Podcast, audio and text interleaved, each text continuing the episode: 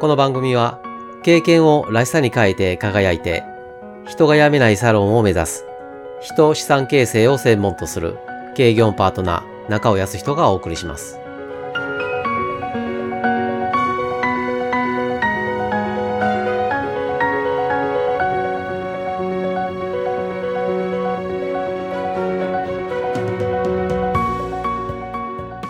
戦略実行についてお伝えしています。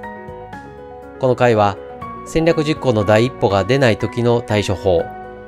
動き出した戦略が止まってしまった時の対処法についてのお話をまとめたいと思います。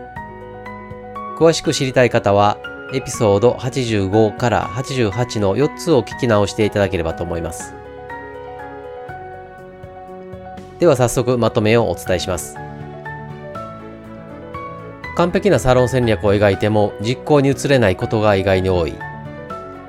原因の一つにスタッフ一人一人の戦略に対する重要度の温度差がある。その温度差を埋めるには人を責めるのではなく仕組みを改めること。仕組みを改める際に着目するのが式。モチベーションとも言われるこの式を上げるために欠かせないのがやりたいという期待感。できるという効力感。このやりたい、できるのための仕組みづくり。仕組みづくりの参考として内的報酬と外的報酬のお話をしました。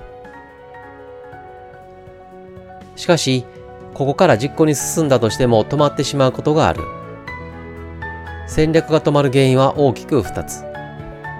スタッフ一人一人のテンポが違う。スタッフ一人一人のピッチが違う。テンポとは実行するスピード。ピッチとは音程という意味で意見や価値観の違い。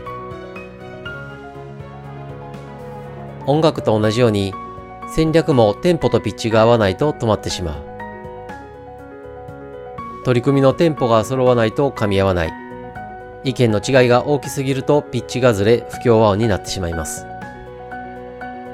一旦動き出した戦略が止まってしまったという時は必ずテンポかピッチ、もしくは両方が合ってない時です。この時、戦略を変更してしまうことがよくありますが、そうではなく、テンポとピッチを合わすことを考えます。テンポのズレを修正するには、完成度のズレを埋めること。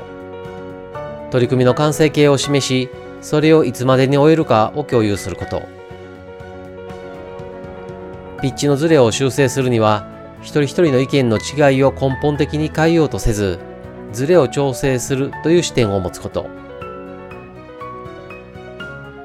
サロン戦略を描くのは人、そしてサロン戦略を実行するのも人です。一人が戦略を描き実行するのも難しい中、複数人で実行完遂するのが難しいのは当然かもしれません。だからこそ、完成した時には他のサロンが真似できないような唯一無二のサロンになっているはずです。